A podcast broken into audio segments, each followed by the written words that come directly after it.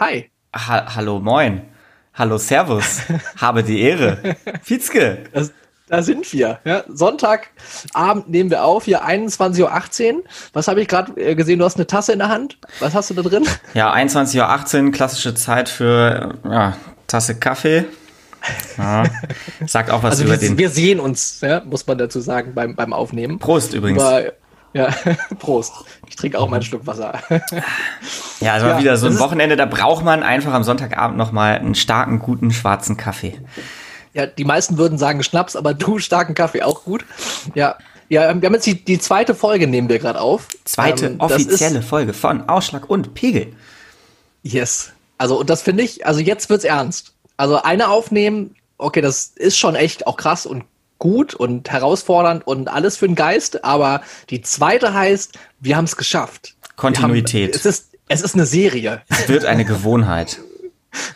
Habitus. Ja, wie, wie geht's dir so damit? So mit äh, einem Podcast zu generieren und den öffentlich zu stellen? Also ich bin ein Gewohnheitsmensch, mich freut das. Eine Gewohnheit mehr, Verlässlichkeit, ja, ist super. In wiederkehrenden, genau regelmäßigen Abständen gleiche Dinge tun. Da geht mir einer ab. Das ist schön. Und dir? Ja, ich habe äh, ich habe gerade noch eben eine Runde um den Block laufen müssen, weil ich äh, ich habe äh, eine Sache gemacht, die hätte ich nicht machen sollen. Ich habe geschaut, wie viele Leute es gehört haben. Und das hat mich schon wieder gestresst. Wie viele sind's denn? Ein paar, also mehr als zehn. Okay, ja, cool. Ich gucke auch nicht mehr rein. Ich gucke ab jetzt einfach nie wieder rein. ne? Und das ist doch egal. Wir machen das einfach nur, damit wir es gemacht haben und weil es Spaß macht und alles.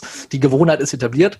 Aber ähm, so ist absoluter Wahnsinn, dass, dass ich im Kopf nur denke, dass, weil Leute das hören, müsste, dass man jetzt anders, müsste man die Sachen anders machen oder es muss einen gewissen Standard haben und total gut sein oder sonst irgendwas. Totaler Quatsch. Aber was man sich einen Film fährt, irre.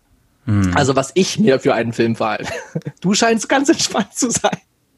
Ja, noch. Mal schauen, wo, wo es uns hinführt heute.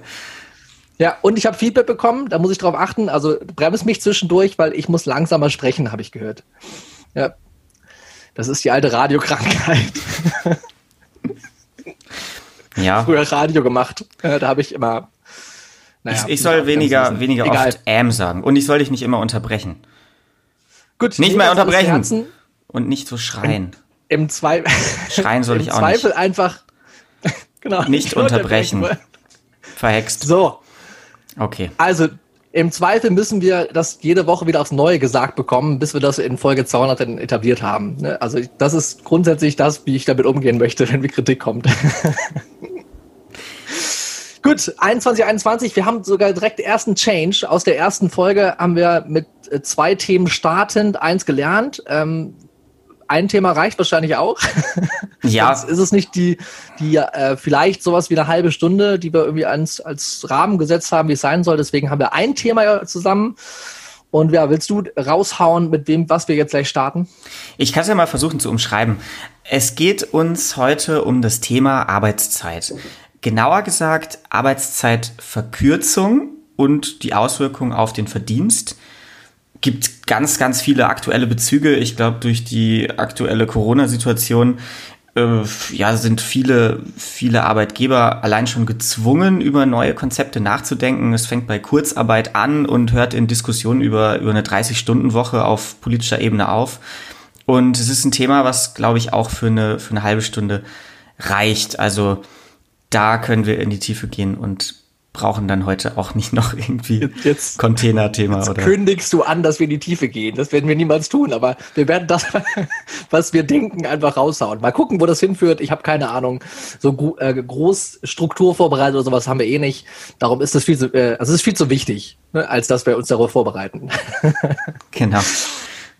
Ja, Arbeitszeit. Ähm, was, was ich ja immer äh, spannend finde an der ganzen Kiste ist, ähm, also ich bin ja mal in die SPD eingetreten, vor ein paar Jahren so jetzt mittlerweile. Äh, und äh, da ist ja ganz groß immer heroisch hochgehalten, der Arbeiter und äh, Lohnarbeit macht überhaupt da- das Leben sinnhaft. Ne? Das ist so das, was unter ganz viel, was an Politik da besprochen wird, irgendwie drunter liegt. Naja, Arbeit als auch Selbstverwirklichung irgendwo Teil der, des Persönlichkeitsrechts und Erfüllung. Ja, und ich habe mich da immer dran, dran angestoßen, so. Also ich habe damit, mit diesem Gefühl, habe ich nichts anfangen können, einfach, dass Arbeit mir irgendwie grundlegend überhaupt meine Berechtigung geben sollte oder sowas. Ja. Habe ich überhaupt nicht, überhaupt nicht anfangen können. Aber ich habe nicht gerafft, was, also ich habe lange gebraucht, überhaupt zu verstehen, dass das der Punkt ist, wo ich, wo ich einfach eine Herausforderung habe. Und ähm, das ist so auch die grundsätzliche Frage, was ist denn eigentlich überhaupt Arbeit? Ist so das, was über allem für mich da irgendwie erstmal steht. Jetzt wird's krass. Also, also mhm. Ja, also wir brauchen jetzt nicht wie Marx definieren oder irgendwelche theoretischen Begrifflichkeiten mit reinholen, aber allein das, wie es gesellschaftlich gesehen wird, weil es ist ja dann, wenn du bezahlt wirst, dann spricht man von klassischer Arbeit. Alles andere gibt es noch so extra Begriffe wie ehrenamtliche Arbeit oder ja, das ist eigentlich das andere, was es noch gibt. Äh, genau, das noch irgendwie gilt ne, als etwas, wo man Arbeit irgendwie reinlegt. Aber ich habe zum Beispiel, ich bin jetzt seit ein paar Monaten äh, offiziell arbeitslos. Arbeitslos oder arbeitssuchend? Ne, arbeitslos. Okay, arbeitssuchend, ja. äh, also arbeitslos, das heißt, ich bekomme auch noch Bezüge gerade, bin so zwischen, äh, zwischen zwei ja, also zwei Punkten, wo ich offiziell einen Job haben werde. Ja. Und das ist, das ist äh, ein guter Zustand, weil ich gerade auch ganz viel recherchiere, mich auch ein bisschen bewerbe und einfach Erfahrungen sammle und mich mit Dingen beschäftige, die mir wichtig sind. Ne? Und es wird auch nicht lange dauern, bis ich wieder im normalen System dann auf dem ersten Arbeitsmarkt irgendwie als vielleicht gründe ich auch was, als irgendwas wieder, wieder da sein werde. Aber ich, ich möchte noch habe ich das Gefühl, ich arbeite gerade. Ich möchte Podcast aufnehmen und Pokerstars in die Liste noch ergänzen. Ähm, ja, die beiden großen Karrieren, die ich gerade mache, ja klar. Genau, die, was du mit deiner Zeit jetzt in dieser Überbrückungsphase anstellst. Nee, aber ohne Flachs, was, was ganz viel passiert ist, ich beschäftige mich ganz viel mit, mit Themen, wo ich auch ein Business draus zum Beispiel machen könnte. Oder die mir für einen späteren Job, der auch, oder den Job, den ich früher gemacht habe, der mir da auch geholfen hätte und der mir auch für den nächsten helfen wird. Und ich, ich bilde mich einfach. Und das ist ganz viel Arbeit dabei auch, ne? Also auch mit Leuten in Kontakt kommen. Und de facto so, ich treffe mich mit vielen Menschen ne, und spreche mit denen lange und vereinbare Dinge, die danach passieren. Das ist exakt das, was ich vorher auch gemacht habe. Nur dafür wurde ich dann bezahlt und das hat noch im, äh, im Unternehmen so ein bisschen Kontext gehabt. Das heißt, die, das, was ich mache, so an Tätigkeit, ist sehr ähnlich zu dem, was vorher irgendwie der Standard war. Aber es heißt nicht mehr Arbeit. Ja gut, vorher also warst du eingebettet in eine Organisationsstruktur. Vielleicht warst du mehr oder weniger weisungsfrei in deiner Tätigkeit, aber das Ganze hat ja einem Zweck gedient, der einem Unternehmer zugutekommt. Und im Moment, wenn man es will, wärst du ja der Unternehmer. Ja, also, aber die, die, das Ziel ist ja immer die Frage, die das so ein bisschen definiert in unserer Gesellschaft. Also Leistungsgedanke, Leistungsgesellschaft, äh, Leistungsprinzip. Ne? Also heißt ja, ich habe ein Ergebnis, was produziert wird, Leistung muss gemessen werden, hast du eine Zahl dahinter. Und jetzt gerade für mich ist es auch so, so, eine grundsätzliche Rechnung im Kopf. Ne? Das, was ich jetzt mache, muss auch irgendwie dafür sorgen, dass ich äh, spätestens in ein paar Monaten wieder einen gewissen Standard an Geld irgendwie reinkommen habe. Ja, ne? Und logisch. Das, das muss irgendwie das reinkommen. Aber, aber gleichzeitig äh, mache ich das also relativ frei so, ne, so mit dem, was, was da, was da passiert. Und ich glaube, das, und das habe ich im Job halt vorher auch gemacht, ne? Also da habe ich auch mich fokussiert auf die wichtigen Rahmenbedingungen, aber es ist absolut vergleichbar mit dem, was ich halt de facto mache. Und dann stellt sich für mich die Frage, äh, ist es nicht eigentlich auch Arbeit? Mhm. Ne? So. Und nur weil dieser, das Ziel, das ganz konkret gemessbare Zielergebnis fehlt, ist es deswegen weniger wert? Ist das deswegen irgendwas anderes? Eigentlich nicht. Also ich wäre stark irgendwie dafür, dass wir da den Arbeitsbegriff hinbewegen. Ist natürlich super schwierig und nicht der Fall und dauert noch Jahre, wenn das sich dahin entwickeln sollte. Aber das finde ich schon mal irgendwie krass. Ne? Also du widersprech mir, wenn, wenn du das anders siehst, aber das ist eine Sache, die, die ich grundlegend schon mal beim Arbeitsbegriff äh, als Grundlage voll wichtig finde, festzuhalten. Wenn ich es richtig verstanden habe, willst du eigentlich den, den Arbeitsbegriff aus dieser Einbettung, naja, wirtschaftliche Zählbarkeit oder ja, irgendwie Ertrag eigentlich da rausheben und also darauf beschränken auf das Tätigsein an sich.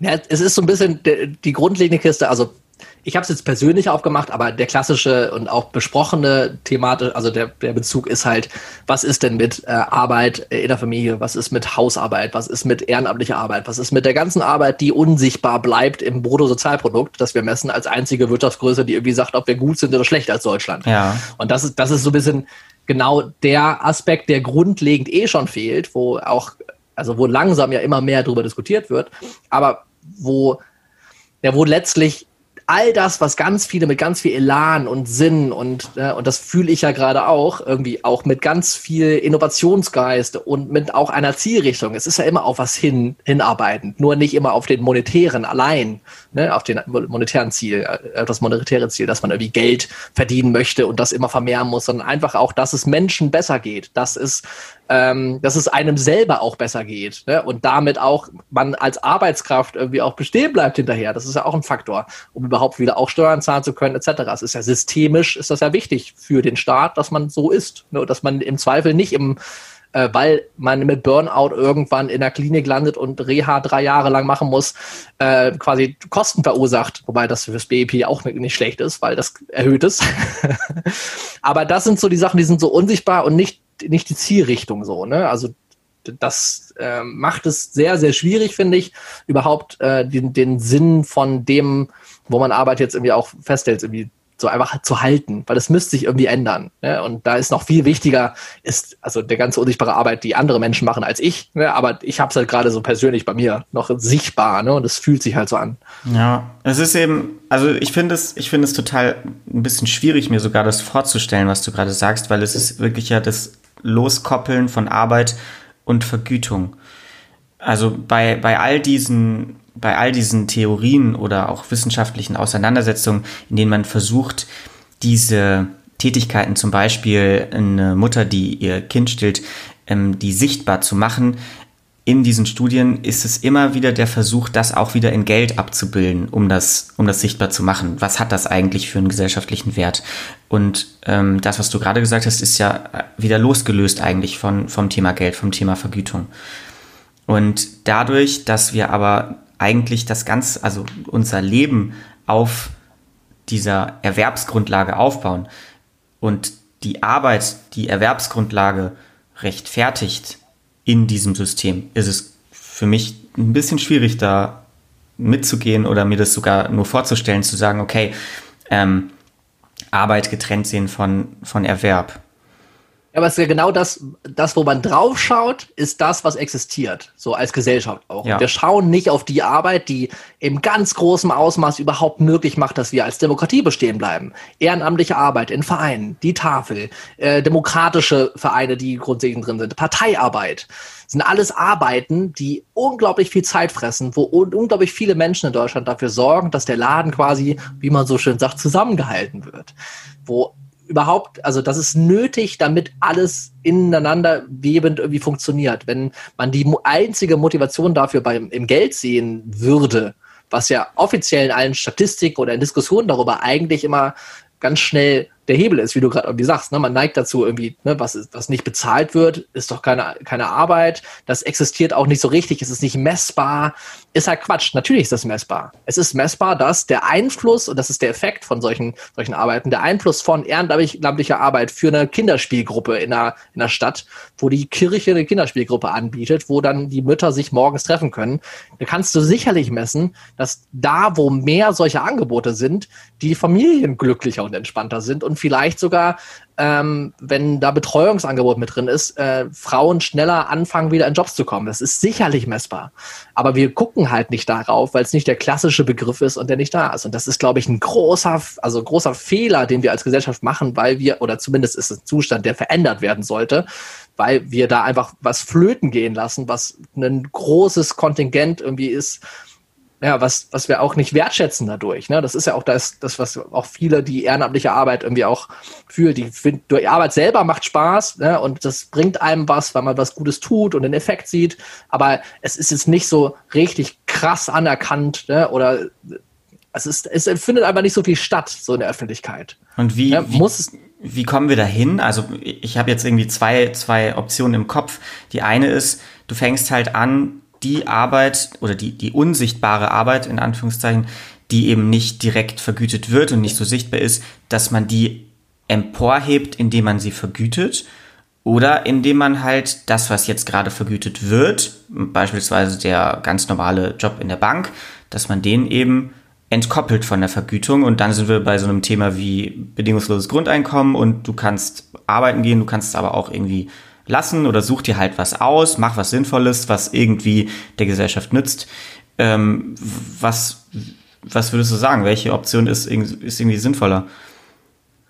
Ich, ich, will jetzt nicht ins Grundeinkommen tief einsteigen, weil da sind wir beim nächsten Thema so komplett drin. Aber hängt natürlich damit zusammen. Man braucht dafür Lösungen, dass es möglich wird, das irgendwie auch anders zu sehen. Aber ich glaube, die, die Messung von dem Effekt der Arbeit, das wäre schon mal das Erste das wir machen müssen. Die, Mess die Messung davon, also dass man sichtbar macht, wenn Statistiken aufgemacht werden und wir sehen, dass das Bruttosozialprodukt gewachsen ist, weil auch mehr Erwerbstätige sind und sozialversicherungspflichtige Jobs erhöht, äh, in der Anzahl erhöht sind, was ja immer ein wichtiger Faktor ist, weil es die ganzen Sozialkassen irgendwie auffüllt und die Steuerkassen auffüllt, etc äh, dann müsste gleichzeitig auch immer mitgenannt werden, wie ist denn die Arbeit, also die Entwicklung für ehrenamtliche Arbeit? Wie sieht's denn im Betreuungssektor aus, der nicht bezahlt wird, wo nicht die Kitas drin sind? Also ich glaube, dass einfach das darüber sprechen und das Bewusstsein dadurch schaffen, dass man es überhaupt sichtbar macht, das ändert schon einiges. Aber das, das machen wir halt noch nicht. Also wir haben ein schön, schönes kleines Beispiel, wo sich das gerade verändert. Äh, es gibt, gab ja immer jetzt Wissen vor acht äh, vor den Tagesthemen. Ja. Jetzt ist geändert, es ist geändert worden in Klima vor acht.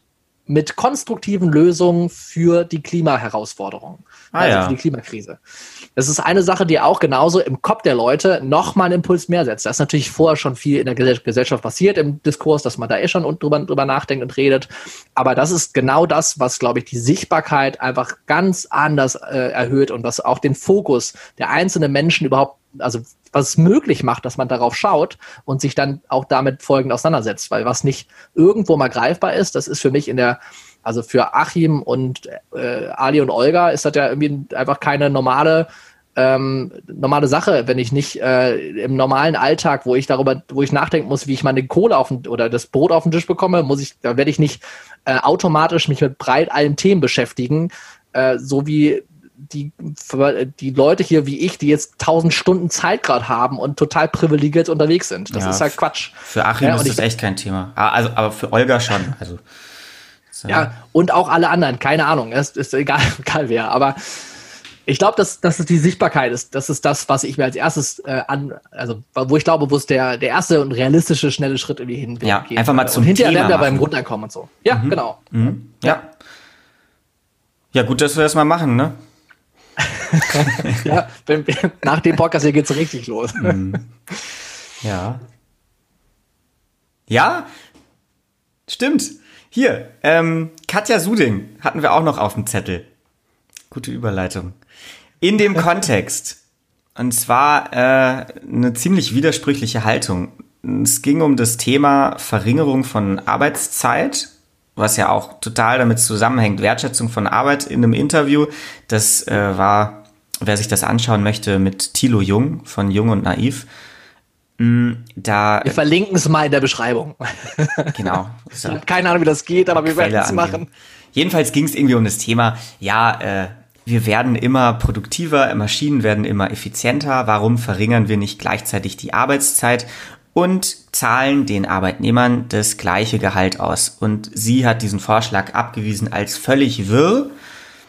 Und zwei Tage später mhm. äh, habe ich dann, wurde mir ein Artikel angezeigt und da stand dann einfach nur jetzt so die Headline, ja, Katja Suding tritt von ihrem Posten als, was war sie, Vize äh, Bundesvorstand FDP? Äh, ich glaube, äh, stellvertretende Vorsitzende der FDP mhm, selber. Ja, tritt sie zurück mit der, mit der Aussage dazu, eine 80-Stunden-Woche ist halt kein Traumjob.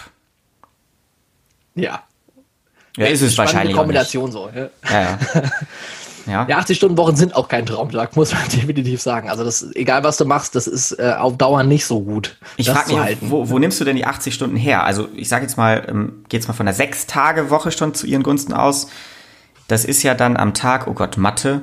Bei vier Tagen wären es vier mal 20 Stunden ja, was ist 80 durch 6 sind, was sind das, 40, 14? 15? Sind 3, 13, 13,5 oder sowas, 13 irgendwas, ja. Am Tag. Ja. Ja, verrückt. Ja, aber es sind wahrscheinlich eher so äh, auf sieben Tage, ne? Also der, so ein normaler Politiker mit ein paar Ämtern, ich glaube, da ist der Sonntag aber auch mit Futsch. Hm. Ja, ist aber auch die Frage wieder, was ist mit Pausen? Äh, ist alles immer direkt Arbeit? Ne? Also ist das, also dieses klassische ist, wenn ich das Handy einfach nur anhabe und ein paar Nachrichten noch antworte, ist das auch noch irgendwie Arbeit, die ich reinzähle und so. Man hat ja so einen gewissen Standard, wenn man viel kommunizieren muss und Verantwortung trägt für Leute, hat man eh das Gefühl, man würde immer arbeiten und muss aktiv irgendwie die Pausen mal setzen, mhm. äh, die bestenfalls nicht nur der Schlaf sind. Ja, aber das, ich glaube, auf dem Niveau, wo sie da unterwegs ist, ist das EK irgendwie eine andere, andere Thematik, so auf der, der Manager-Ebene, naja. wo ich meine, wir arbeiten, getrieben ist. Wir arbeiten ja, also in der Gesellschaft ist übergreifend, eigentlich auch auf der ganzen Welt, arbeiten wir ja eh schon immer weniger. Also in der Industrie haben wir jetzt schon seit Jahren in, in Schlüsselbranchen eine 35-Stunden-Woche. Im Gespräch ist irgendwie 30-Stunden-Woche. Wo es, wo es mir persönlich dann ein bisschen zu weit geht, sind diese Bestrebungen, solche Arbeitszeiten wirklich gesetzlich, also höchste Arbeitszeiten gesetzlich festzulegen. Also mein, mein Background ist ja irgendwo ein juristischer und in der Branche gibt es halt einfach gerade in größeren Kanzleien Jobs, die sind mit 60 bis 80 teilweise mehr Stunden honoriert, werden dementsprechend vergütet. Einstiegsgehalt, ich sage jetzt einfach mal Pi mal Daumen 100.000 im Jahr, mehr geht auch. Und das wäre natürlich der Tod für solche, für solche Institutionen und finde ich auch nicht Sinn der Sache, weil es muss ja trotzdem irgendwo meine persönliche Freiheit als Arbeitnehmer, Berufsfreiheit, Selbstbestimmung sein, zu sagen, nein, ich, ich möchte 80 Stunden in der Woche arbeiten. Und die Leute werden nämlich auch nicht ausgenutzt. Also ab einem gewissen Gehalt äh, ist das, glaube ich, von einem freien Willen getragen und auch kein Ungleichgewicht mehr. Wie siehst du das? Ich finde es super schwierig. Ne? Also grundsätzlich über gesetzliche Regelungen so ein maximal Stunden pro Woche zu setzen, ist, glaube ich, Quatsch. Ne? Aber den Standard so zu setzen, dass, dass es eine normale, normale Zeit gibt, die irgendwie dem, dem Zeitgeist oder den Möglichkeiten auch entspricht, so wie das irgendwie eine 40-Stunden-Woche irgendwie ist, die jetzt gerade auch in der Diskussion ist, dass sie vielleicht runtergesetzt wird oder es ist ja schon auf 38, irgendwas de facto. Ähm, also ich glaube, das ist voll, voll richtig. Ne? Aber da viel schlimmer eigentlich finde ich das Konzept dahinter. So irgendwie, dass man über, überhaupt äh, Stunden in Geld ummünzt. Ne? Weil das, das finde ich einfach, es fühlt sich so unglaublich scheiße an. Ja, man könnte es auch anders machen, ja. Ich habe mal ja. in der in der Schulzeit habe ich, da würdest du jetzt was, wahrscheinlich sagen, ähm, noch schlimmer, habe ich in einer ähm, in Buxtehude war das in einer Implantatenfabrik gearbeitet und da habe ich. In einer Implantatenfabrik hast du gearbeitet. Ja, genau. als, als was genau? Als, jetzt kommt's, Kartonfalter. Richtig geiler Schülerjob. Okay. Kleine Kartons gefaltet, da kamen dann die Implantate rein und da habe ich, ähm, da, da wurde ich für bezahlt. Schon mal gut. Äh, fünf Cent pro Schachtel. Da habe ich am Anfang, genau, habe ich am Anfang circa zwei, drei Euro pro Stunde gemacht und Richtung Ende waren es dann teilweise 20, 30 pro Stunde. Das sind dann natürlich automatisierte Abläufe. Es war geil. Irgendwann konntest du dich da einfach hinchillen, Mucke an und ein Karton nach dem anderen da zusammengefaltet. Also alle weggefaltet. Eins nach dem anderen, ja. Der Stapel war hoch und wurde immer kleiner und zack, ein, ein nach dem anderen abgefrühstückt da. Ja, aber es ist auch verrückt, wenn man darüber nachdenkt, dass man für zwei Euro die Stunde de facto irgendwann mal gearbeitet hat. Habe ich ja auch. War früher mein normal. Erster, mein erster fester Job war für fünf Euro die Stunde eine Eisdiele. Mhm. Äh, und also, wenn ich jetzt darüber nachdenke, ist auch einfach crazy shit. Also auch wenn das schon ein paar Jahre her ist und die Inflation da irgendwie mit reingerechnet werden müsste. Ja. Es ist schon, schon verrückt, auf welchem Niveau da man ist. Man, also als Studentenjob, äh, als Fundraiser auf der Straße, das war de facto hat man für, also wenn es hochkommt, zwei, drei Euro die Stunde die ersten Wochen irgendwie gearbeitet. Ja, Vollkommen ausbeuterisch. Ja, ja. Nee, ja, und keine Prämie verdient, dann hast du auch zwei, drei Euro die Stunde. Ja. True Story. Das war schon irgendwie heftig. Ja. Und ja, also ich, dieser Aus, ja, es ist, wofür willst du es machen? Willst du es leistungsabhängig machen? Willst du es zeitabhängig machen? Muss es Mindest, Mindestlohn geben? Ist super schwierig alles, klar. Und es muss auch verdient werden irgendwo. Aber der Unternehmer hat ja für mich die Verantwortung dazu, den, den Job dann anzubieten und dann möglich zu machen und in dem Ausmaß zu machen, wie, wie auch die, äh, das Outcome irgendwie funktioniert. Wenn das Geschäftsmodell nicht gut genug ist, dass die Kohle nicht reinkommt, dann geht der Job halt nicht. Wenn man aber nur deswegen seine Produkte oder seine Dienstleistungen anbieten kann als Unternehmer, indem man, weil man so viele, so viele Mitarbeiter ähm, in dem Unternehmen drin hat, die das organisieren und äh, möglich machen, die halt selber nicht genug verdienen, dann ist das Geschäftsmodell halt scheiße. Das ist für mich die Schlussfolgerung da. Weil die, also die Herausforderung auch beim Stundensetzen, ne, wie viele Stunden gebe ich einem Mitarbeiter, ne, ist ja auch super schwierig, finde ich. Wenn man irgendwie als, als Chef ne, einfach eine Position schafft. Ne, jemand, der zum Beispiel im Marketing arbeitet und gibt dem genau 30 Stunden in der Woche, die er arbeiten soll und dann einen gewissen Lohn fix. Dann ist in der einen Woche sind nur 20 Stunden Arbeit da. Was macht denn der Mitarbeiter dann? De facto in der normalen Durchschnittsfirma äh, zehn Stunden schimmeln. Ja, da sind wir bei diesem Thema Bullshit-Jobs, ist ja auch irgendwie mit, ja. Dem, also verknüpft. Das ist natürlich ein Auswuchs aus diesem System, oder? Also ein, ja, aber der Punkt ist, schlechte ich meine, Konsequenz. Nur einfach, es ist, ist halt ganz viel, geht es auch um Motivation und vor allem so dieses, der Ansatz, dass man Leuten Arbeit gibt und die müssten dafür dankbar sein, die dürfen nicht beteiligt werden im Unternehmen, also auch im Sinne des Ideellen, sondern es sind einfach so, so Arbeitskräfte. Ich finde es ganz schwierig, ne? indem man einfach schnell sagt, Arbeitskraft ist so eine Rechengröße, kommst du weg davon, dass man äh, ne, auch Effizienz möglich macht. Das machen auch viele Startups und viele äh, neuere Firmen auch anders. Ne? Es, da geht man gibt, daran, ja. Leute so teil, teilhaben zu lassen. Teilweise auch, ähm, ohne dass jetzt jemand wirklich Anteil am Unternehmen hat, hat zum Beispiel bei dem Kondomhersteller Einhorn ein Drittel der, äh, der Anteile haben die Mitarbeiter. So, und die haben auch ein Stimmrecht für äh, große Entscheidungen im Unternehmen oder die juristisch wichtigen Entscheidungen im Unternehmen, wenn es um äh, Kapitalerhöhung, sonst irgendwas. Aber das hast du bei Kapital, also bei, bei allen ges größeren Gesellschaften, bei allen Kapitalgesellschaften hast du Mitbestimmungsrechte. Du hast auf betrieblicher Ebene ab einer relativ kleinen Zahl Mitarbeiter die Möglichkeit, eben durch den Betriebsrat Einfluss zu nehmen. Es gibt Gewerkschaften. Also, und was finde ich, also es ist ein schönes Konzept. Und Anteile. Ja, dazu jetzt, es, es ist ein schönes Konzept, dass der Arbeitnehmer auf diesem Weg über diese Anteile eben eine Gewinnbeteiligung hat und so ein bisschen in diese, ja, auch, auch von dieser Unternehmerstellung profitiert. Man darf, finde ich, bei dieser mh, mm, Thematik aber nicht außer Acht lassen, darüber haben wir jetzt auch noch nicht gesprochen, der Faktor Unternehmerrisiko.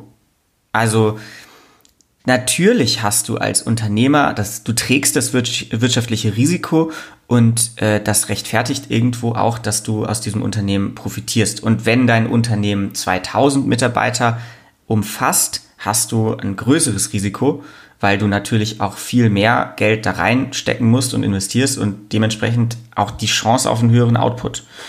Aber ich finde das Konzept cool, dass, dass du als, also es machen ja auch zum Beispiel, ich glaube, ja fast jeder VW-Mitarbeiter, äh, die kriegen ja alle die Chancen, Aktien zu erwerben zu einem vergünstigten Preis teilweise. Das fördert wieder die Identifikation.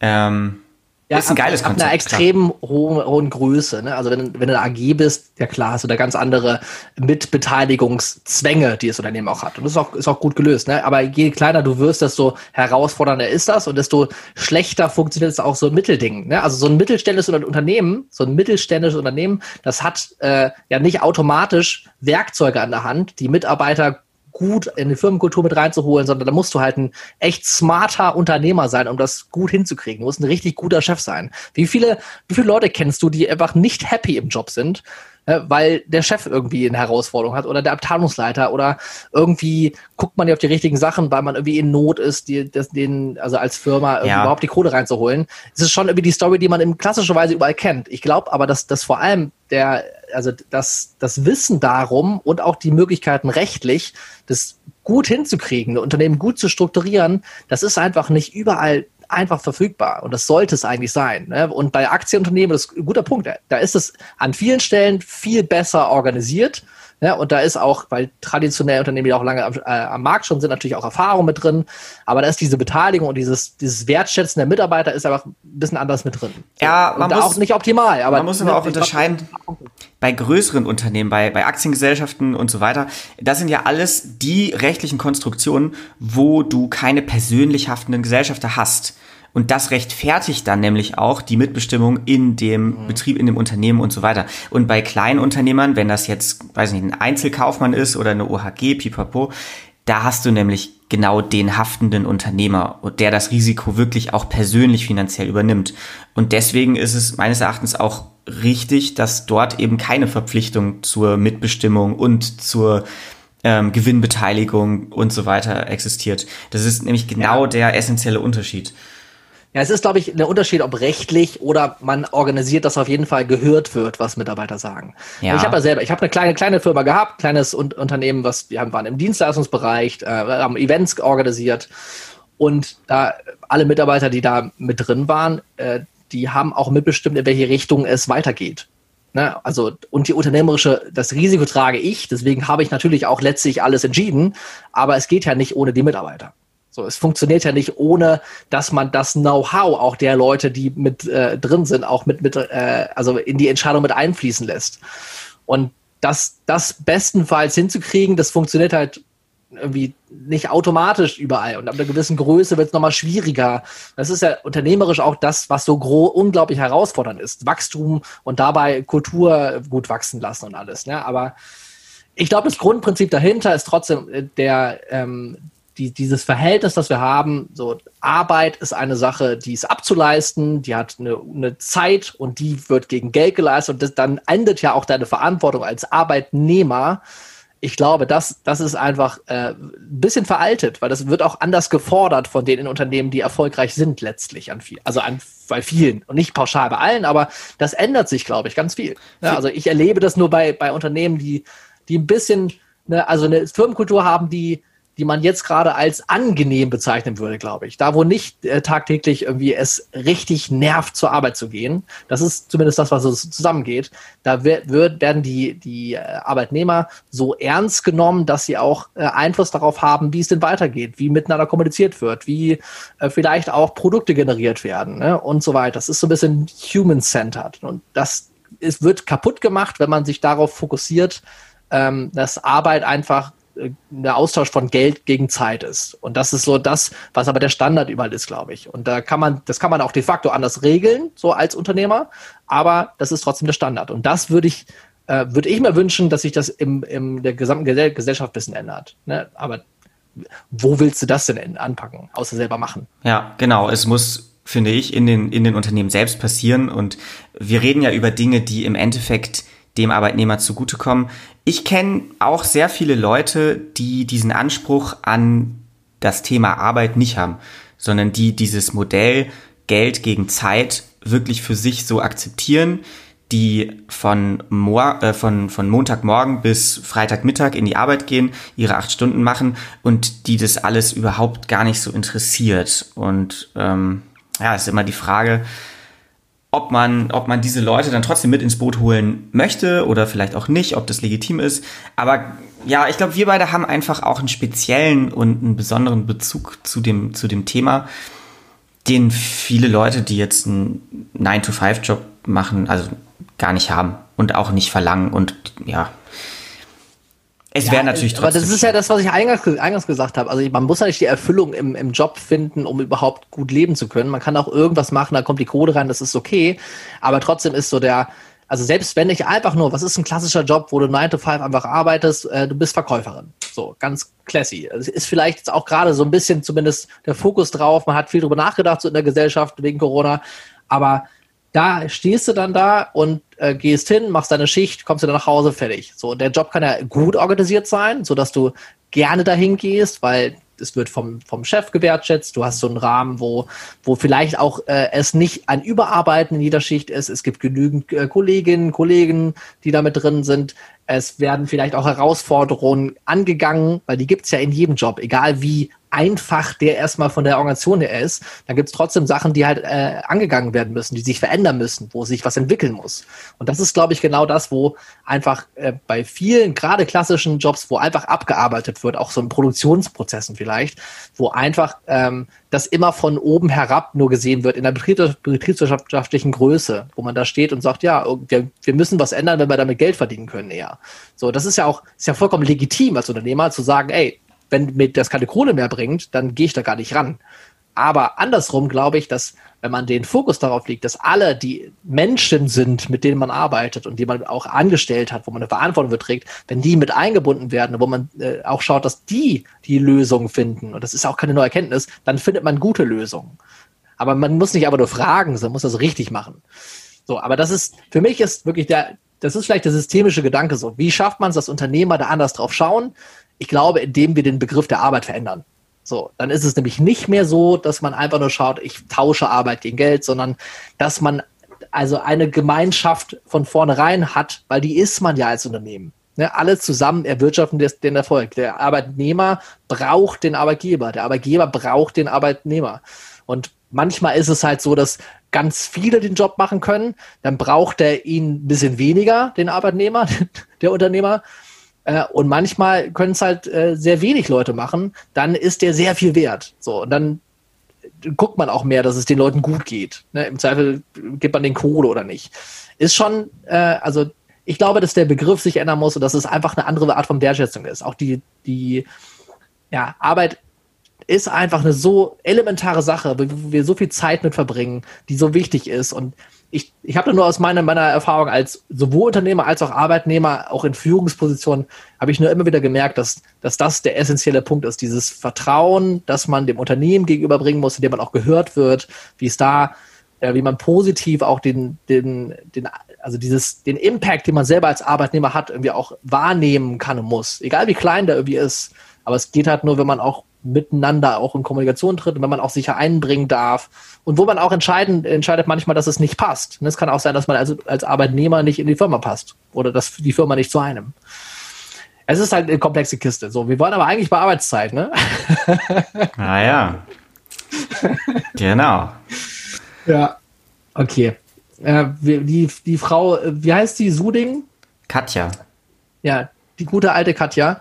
Ja, da fand ich nur, vielleicht können wir abschließend nochmal ran, äh, fand ich vor allem nur spannend, dass, äh, dass letztlich sie, äh, der, was hat sie gesagt in dem, in, in dem, äh, in der Politik, Politikanalyse, äh, hilft mir, wenn es ein bisschen falsch war, aber ich glaube, das war, war so sinngemäß, ähm, wenn ein Unternehmer äh, irgendwie schaffen kann, dass der Job dann quasi doppelt so einfach, also mit weniger Arbeitskraft organisiert werden kann. Also wenn zum Beispiel eine Stelle von 40, 40 Stunden, wenn die doppelt so produktiv wird. Das heißt, man braucht eigentlich nur noch jemanden, der das 20 Stunden macht und es kommt dasselbe an Gewinn hinten raus. Äh, dann würde sie sagen, ja, ganz klassischerweise, dann ähm, macht man da zwei Stellen draus und hat dann äh, zwei 20-Stunden-Leute und hat noch einem mehr ähm, den Arbeitsplatz gegeben. Und äh, auf die Frage von Tilo, Sung, äh, Tilo Jung, ob sie, äh, ob man dann äh, auch den, den Lohn behalten dürfte oder ob man den halbieren muss, sagt sie, nein, natürlich, halbieren.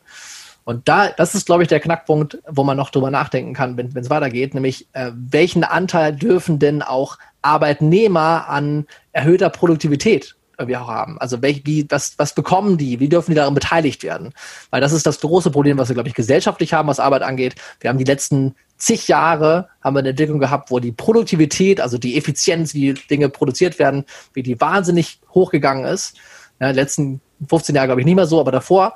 Aber es ist nicht beim Arbeitnehmer angekommen, sondern es ist nur, die Gewinne sind halt eher woanders liegen geblieben. Und das ist nicht in jedem Gewerbe so, aber das, das ist, glaube ich, ein Thema, was, was ganz, ganz groß mit rein, reinkommt.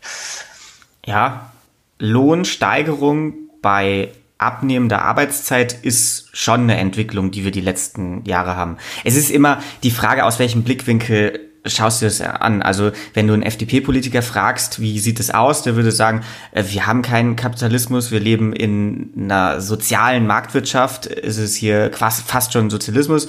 Wenn du dann wieder jemanden, der eher links äh, positioniert ist, fragst, der würde sagen, nein, das ist der Neoliberalismus pur hier, was wir haben. Äh, allein Harzgesetze, pipapo, ähm, haben dafür, dazu geführt, dass wir hier die schlimmsten neoliberalen ja, Zustände haben, die wir jemals hatten. Im Endeffekt sind das alles Entwicklungen, die gerade passieren. Also die Arbeitszeit wird immer weniger, die Löhne steigen kontinuierlich. Natürlich haben wir jetzt irgendwie durch diese Corona-Pandemie einen starken Einschnitt erlebt und es ist natürlich auch trotzdem die Legitimation da, diese, in diesen Dimensionen zu denken und Vorreiter zu sein und neue Konzepte irgendwie zu erschließen und zu testen. Gleichzeitig finde ich aber, sind das Prozesse, die ohnehin passieren. Und du siehst es auch, Neuseeland hat jetzt die, schon letztes, vorletztes Jahr, die Vier-Tage-Woche eingeführt als Standardmodell das wird in Europa, glaube ich, auch nicht mehr so ultra lange dauern. Nicht in jeder Branche, aber als Standardmodell. Es lässt sich nicht, nicht aufhalten, dieser Prozess. Also du meinst, man muss sich eh dran gewöhnen, dass sich das, der Arbeitsbegriff verändern wird. Schon, ja. Also. Ja, dann bin ich ja happy. Easy. Ja. Die Frage ist halt nur, wie schnell und mit wem und wie. Und haben da echt alle Bock drauf? Oder, ja, oder nicht? Es ist, glaube ich, ein, ein, harter Kampf, das, das umzusetzen, durchzusetzen und vor allem halt in den, in den Köpfen der Leute irgendwie das, das zu ändern. Das fängt auch im, im Schulsystem wieder an, wo das auch wieder gelehrt wird, wo du da auch wieder da stehst und wie man, wie man einfach diese Kultur des Arbeitens wahrnimmt. Und, und da ist vielleicht ein Triggerpoint Grundeinkommen und alle Diskussionen, die drin sind, weil man sich mehr damit beschäftigt. Ne? Vielleicht dauert das wirklich ein paar Jahre, aber vielleicht geht es auch ein bisschen schneller. Ja?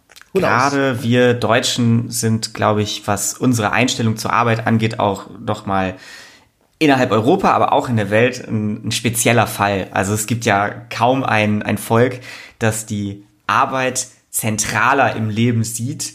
Weil wenn du in, in Portugal oder, oder Spanien oder, weiß nicht, noch krasseres Beispiel, Brasilien unterwegs bist, die Leute haben eine ganz andere Einstellung zur Arbeit. Also, ja die Deutschen leben, um zu arbeiten und die Brasilianer arbeiten, um zu leben, um es überspitzt auszudrücken. Aber im Kern ist es das. Also viele Leute definieren sich hierzulande über ihren Beruf. Wenn du dich mit denen unterhältst, eines der ersten Dinge, die hier im Gespräch passieren, oft, ist eben die Frage, ja, was machst du eigentlich? Und gemeint ist, welche Tätigkeit übst du eigentlich regelmäßig aus?